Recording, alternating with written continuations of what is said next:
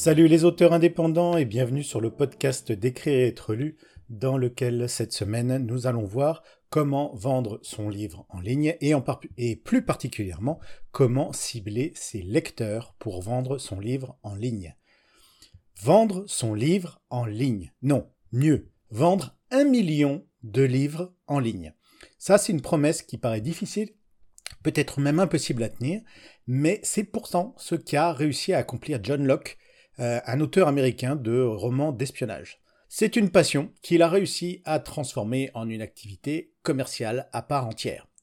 Alors, John Locke, il écrit ce que ma grand-mère appelait des romans de gare. Hein. C'est euh, du genre avec une jolie fille dévêtue en couverture, euh, sur un pochoir en forme de pistolet, euh, un petit peu l'équivalent de, j'ai l'impression, parce que je n'en ai jamais lu, il n'a pas été publié en France, il n'est pas, il n'est pas traduit en français, enfin pas à ma connaissance, mais d'après ce que j'ai pu en lire et en voir, c'est un petit peu l'équivalent de la collection des romans SAS qu'on trouve en général en grande quantité au rayon, libraire, euh, au rayon librairie d'Auchan ou de Carrefour. Le moins qu'on puisse dire, c'est que ces romans, euh, ils ne laissent pas indifférents, que ce soit sur Amazon, que ce soit sur Booknode ou n'importe quelle plateforme de distribution. Les avis oscillent entre 5 euh, étoiles, c'est absolument génial, et j'ai mis une étoile parce que je peux pas mettre zéro tellement c'est nul. Donc, et avec une moyenne qui est à peine supérieure à 3. Alors pourtant, malgré ça, John Locke, c'est le premier auteur auto-édité à avoir atteint le chiffre de 1 million d'e-books en vendus dans le monde, à avoir atteint la première place du classement général d'Amazon en tant qu'auteur auto-édité, et à avoir occupé la première et la deuxième place du classement général en même temps. Il y a plein d'autres records, euh, voilà, il est titulaire de plein d'autres records du même genre. Euh, tout ça à temps partiel, sans agent littéraire, sans publicité et sans expérience du marketing. Alors, comment est-ce qu'il s'y est pris? Comment est-ce qu'il a atteint un tel succès, euh, un tel volume de vente avec des romans d'une qualité que je qualifierais de litigieuse. Eh bien, euh, pour répondre à cette question, qu'on a dû euh, lui poser plus d'une fois, John Locke a écrit un livre, How I Sold 1 Million eBooks in 5 Months, Comment j'ai vendu un million d'ebooks en 5 mois. C'est un livre qui n'est pas disponible en français, et dont je vous propose une synthèse traduite euh, dans ce podcast, en tout cas pour la première partie. Alors, je passe rapidement sur les éternels chapitres qui sont euh, qu'on voit dans ce genre de, livres pratiques, hein, qui sont dédiés à, asseoir la légitimité de l'auteur. John Locke a fait ceci, John Locke a fait cela, blablabla. Bla, bla, bla, hein, on passe rapidement là-dessus. Euh, on va marquer un court arrêt sur les méthodes qu'il a employées pour vendre son livre et qui n'ont pas fonctionné pour lui et pourquoi, d'après lui, elles n'ont pas fonctionné? Alors, qu'est-ce qu'il a testé qui n'a pas fonctionné? Bah, D'abord, écouter les autres pour savoir comment vendre son livre. Et, plus, particulièrement, écouter euh, les professionnels du marketing de l'édition euh, qui lui ont proposé toutes les méthodes traditionnelles. Mais voilà, aucune n'a fonctionné pour lui. Il a essayé de vendre son livre en librairie, il a essayé de se faire interviewer par des journaux. Euh, toutes ces demandes ont été rejetées parce que, euh, bah, de la même façon que pour les librairies, euh, les libraires ne veulent pas d'auto-éditer sur leurs étagères et les journaux ne voulaient pas interviewer un auteur qui soit auto-édité et inconnu. Alors, ils donnent des interviews sur les journaux, dans les journaux aujourd'hui, mais ce sont les journaux qui les lui demandent et pas l'inverse. Embaucher un publiciste, donc ça, ça lui c'est quelque chose qui lui a coûté beaucoup d'argent. Il a embauché le meilleur publiciste du marché, là où il habite, j'ignore où c'est. Et euh, bah, il reconnaît lui-même que c'était un, un, professionnel, hein, ce publiciste, qu'il a fait un super boulot, mais même avec ce super boulot de publiciste, ça n'a pas donné de résultat. Et il a également envoyé 100 000 services de presse à tous les médias existants euh, de, son, de son état, de son pays, sans aucun résultat non plus. Il a donné des interviews à la radio, il a fait de la publicité dans différents médias, bref, toutes ces tentatives n'ont eu pour effet que de lui faire perdre beaucoup de temps, beaucoup d'argent. Et selon lui, la raison principale à cela, c'est que c'est son statut d'auto-édité. Euh, le statut d'auto-édité qui souffre encore aujourd'hui d'une mauvaise presse, et en tout cas à l'époque, parce qu'il a commencé il y a quelques années, euh, d'un manque de soutien patenté de la part du circuit du livre, ça qu'on constate encore aujourd'hui, un statut qui, euh, d'après lui, explique pourquoi les méthodes traditionnelles de vente de livres ne sont pas efficaces. Alors, une fois qu'on a dit ça, euh, il a fait une analyse un petit peu des méthodes, des, pratiques qui sont faites par les auteurs auto-édités, et d'après lui, euh, les auteurs édités, s'ils n'arrivent pas à vendre leurs livres, parce qu'ils sont nombreux euh, dans ce cas-là, c'est donc il y a beaucoup d'auteurs édités qui n'arrivent pas à vendre leurs livres, mais c'est généralement pour une des quatre raisons qu'il nous donne dans son livre. Donc ces erreurs, quelles sont-elles? Première erreur, vous n'avez pas de plan pour écrire votre livre. Deuxième erreur, vous n'avez pas de plan pour vendre votre livre. Troisième erreur, vous ne savez pas qui sont vos lecteurs. Et quatrième erreur, vous ne savez pas comment les trouver. Alors les deux premières, c'est la base. Et les deux suivantes, elles sont essentielles, primordiales, mais elles découlent directement des deux premières. Écrire sans un plan et sans savoir comment vendre son livre en ligne, pour lui, ça revient à jouer aux fléchettes dans le noir avec les yeux bandés. Et dans ces conditions, la seule façon d'atteindre le succès, c'est avec un coup de chance monumental. Alors, comme souvent quand on aborde la question de la vente de livres en ligne, euh, John Locke nous dit que ce qui manque à la plupart des auteurs auto-édités, c'est une stratégie claire.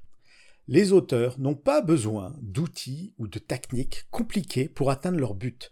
Les outils dont nous avons besoin pour vendre notre livre, c'est bon, un livre à vendre, ça c'est le minimum, un site auteur, un compte sur les réseaux sociaux, donc pour John Locke c'est Twitter, et un blog. Et c'est tout. Et le reste, c'est superflu. Vous pouvez toujours essayer les nouveaux réseaux sociaux qui s'ouvrent, les TikTok, les WhatsApp, les Telegram, etc., etc., et changer d'outil tous les mois jusqu'à penser que vous allez euh, trouver celui qui va vous, vous ouvrir la voie du succès, ça ne marchera pas. Parce que peu importe l'outil, ce qui compte, c'est comment et pourquoi vous vous en servez. Pour Locke, le meilleur moyen d'écrire un best-seller et de vendre des livres en ligne est de savoir qui est votre audience, ce qu'elle veut, avant même de commencer à écrire votre livre. Vous devez tout savoir sur vos lecteurs à l'avance et ensuite écrire votre livre. Le problème, c'est que la plupart des auteurs font les choses à l'envers. Ils écrivent leur livre d'abord et ensuite ils cherchent à qui ils vont le vendre. Et ça revient à faire face à 20 000 personnes et devoir en toucher une avec une seule balle. Et là, quelles sont les chances de l'atteindre? Bah, Quasiment nul, quasiment zéro. Et c'est pourtant ce que font la plupart des auteurs. Toutes les histoires de succès qui ont, euh, ont commencé avec un, type qui a ciblé une niche. Et là, je parle pas seulement en littérature, mais également dans le, business, que ce soit euh, les voitures, les n'importe quel produit. Euh, Elon Musk, avec, avec sa marque Tesla, il a clairement ciblé une niche et c'est un succès. Et 9 fois sur 10, ces gens, ces mêmes gens, quand ils ont essayé de sortir de leur niche, eh bien, ça a été un fiasco. Ils ont échoué. Et c'est d'ailleurs la raison pour laquelle John Locke a toujours refusé les propositions des gros éditeurs, des grosses maisons d'édition, parce qu'il sait que l'éditeur va vouloir élargir son lectorat pour toucher plus de monde. Il va vouloir le, le sortir de sa niche. Il va essayer de lisser les personnages pour qu'ils plaisent à une audience qui est plus large. Et l'éditeur, en faisant cela, il va détruire, sans le vouloir, ce qui a fait le succès et les raisons pour lesquelles ces romans plaisent à sa niche. Donovan Creed, c'est le personnage phare des romans de John Locke, il a un tout petit lectorat. Quatre lecteurs sur cinq n'aiment pas ses livres. Mais Locke, il s'en fiche, il n'écrit pas pour eux. Locke, il écrit pour les un lecteur sur cinq qui, eux, vont les adorer. Et il, il dit, et je cite, Comprendre qui est son lectorat et ce qu'il veut est le point le plus important pour le succès d'un auteur. Essayer d'étendre sa niche, c'est se destiner à l'échec, parce que vous perdrez ceux qui sont vos fans de la première heure et auraient continué d'acheter vos futurs livres. Donc si vous voulez étendre le nombre de vos lecteurs, alors écrivez pour une autre niche, un autre livre qui parlera à d'autres gens. Alors afin d'être plus clair sur ce que John Locke appelle une niche, et surtout pour savoir ce que les lecteurs veulent, il partage l'analyse de sa niche à lui, euh, que je, vous livre un petit peu en condensé. Donc ouvrez les guillemets, les gens qui aiment mes livres adorent les héros du quotidien. Ils font preuve de compassion pour les opprimés, mais aiment l'irrévérencieux et possèdent un sens de l'humour acide. Ils sont de tout âge, mais un nombre surprenant sont des hommes actifs et des femmes de plus de 50 ans. Plus de 70% sont des femmes, ce qui surprend quiconque a déjà lu un de mes livres. Beaucoup sont des docteurs, des infirmières et des businessmen. Ce sont des personnes occupées et débordées au-delà de ce qu'on peut imaginer, et ils aiment mes livres car ils cherchent à se libérer du stress. Ils ont lu de nombreux livres plus intellectuels dans le passé, mais aujourd'hui ils lisent essentiellement pour se détendre, pour respirer et rire des situations extravagantes que je leur propose. Mes lecteurs hommes veulent être Donovan Krieg, et mes lectrices femmes souhaitent une relation galante avec lui. Elles ne veulent pas l'épouser, car elles savent qu'il n'est pas stable, mais elles sentent un potentiel qui pourrait se développer avec la bonne personne. Mes lecteurs aiment les héros discrets, et ils aiment les voir s'enliser dans des situations dangereuses. Par-dessus tout, ils aiment les voir plaisanter avec les autres personnages qu'ils rencontrent. Ils aiment les romans d'action où les descriptions sont légères et les dialogues présents. Ils aiment les héros malins et pleins de ressources, mais ils ne veulent pas qu'ils s'en tirent trop facilement. Mes lecteurs aiment que je fasse peu de recherches, ils ne veulent pas être éduqués, mais ils apprécient apprendre un ou deux faits peu connus qu'ils pourront ressortir pendant une conversation à un dîner. Mes lecteurs aiment les situations impliquant le sexe et les plaisanteries sexuelles. Ils les trouvent drôles, mais ne veulent pas de détails érotiques ou pornographiques. Ils savent que je ne prends pas mes livres au sérieux et ne s'attendent pas à ce qu'ils le soient. Ils savent que je n'essaie pas de sauver le monde ou d'écrire de la littérature qui sera présentée aux enfants à l'école. Fin de citation. Alors, comment trouver sa niche? Plus votre lectorat est étroit et plus il est facile à identifier, parce qu'il se distingue par une caractéristique précise. C'est la raison pour laquelle il est plus facile d'identifier des lecteurs pour les livres de cuisine, les romans jeunesse, euh, young adult et les livres pratiques. Les lecteurs de mystères, de thrillers, de romances sont plus difficiles à cibler parce qu'ils peuvent toucher tous les âges, toutes les classes, tous les publics. Mais c'est possible. Or, alors que tous les auteurs sont d'accord pour dire qu'il faut cibler les bricoleurs pour vendre un livre sur la plomberie, ils abandonnent cette vision des choses dès qu'il s'agit de romans et de fiction. Pourtant, le principe est exactement le même, et la description de la niche que je viens de vous lire n'a absolument rien à envier à la stratégie consistant à cibler les bricoleurs, les auteurs ou les adolescents.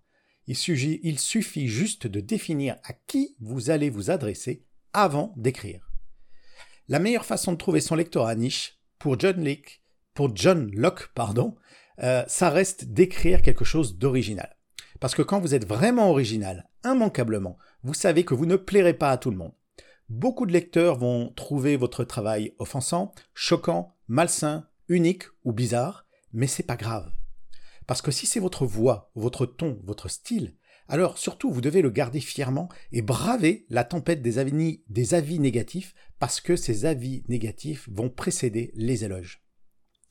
Un mauvais avis, ce n'est pas un rejet de vous en tant qu'auteur. Selon John Locke, cela veut tout simplement dire que le lecteur n'est pas dans votre niche.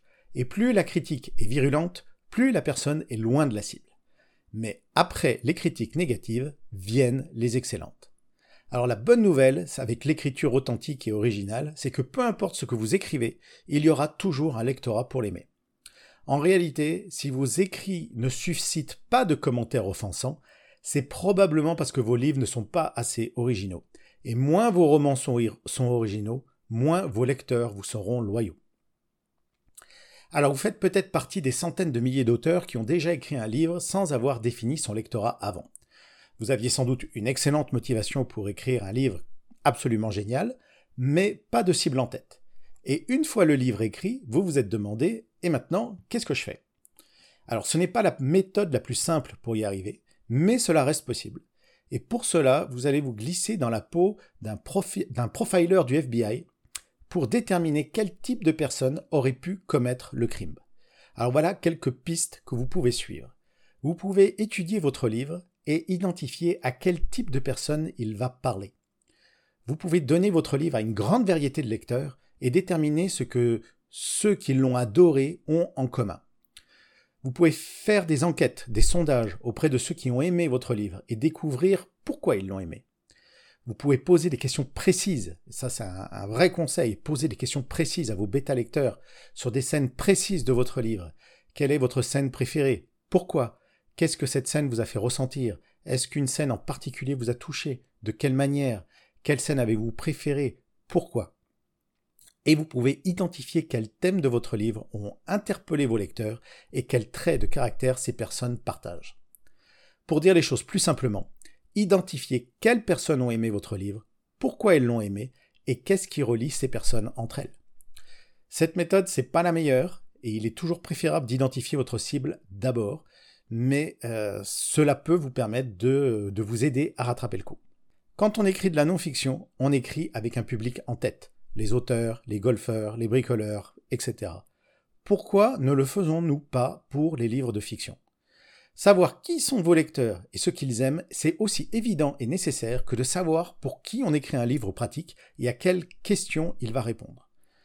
Alors bien sûr, savoir qui ils sont et ce qu'ils aiment, ça ne suffit pas. Il faut également savoir comment les attirer jusqu'à vous en mettant en place un plan d'action. Ce plan d'action, John Locke le partage également dans son livre, mais ça, je vous en donnerai tous les leviers dans la prochaine partie de ce dossier pour vendre son livre en ligne, et ça, ça sera le sujet d'un autre podcast. Ce podcast est maintenant terminé, j'espère qu'il vous a plu. Vous pouvez en retrouver la transcription texte sur écrire et être lu.com. Je vous souhaite une bonne semaine et à dimanche prochain. Ciao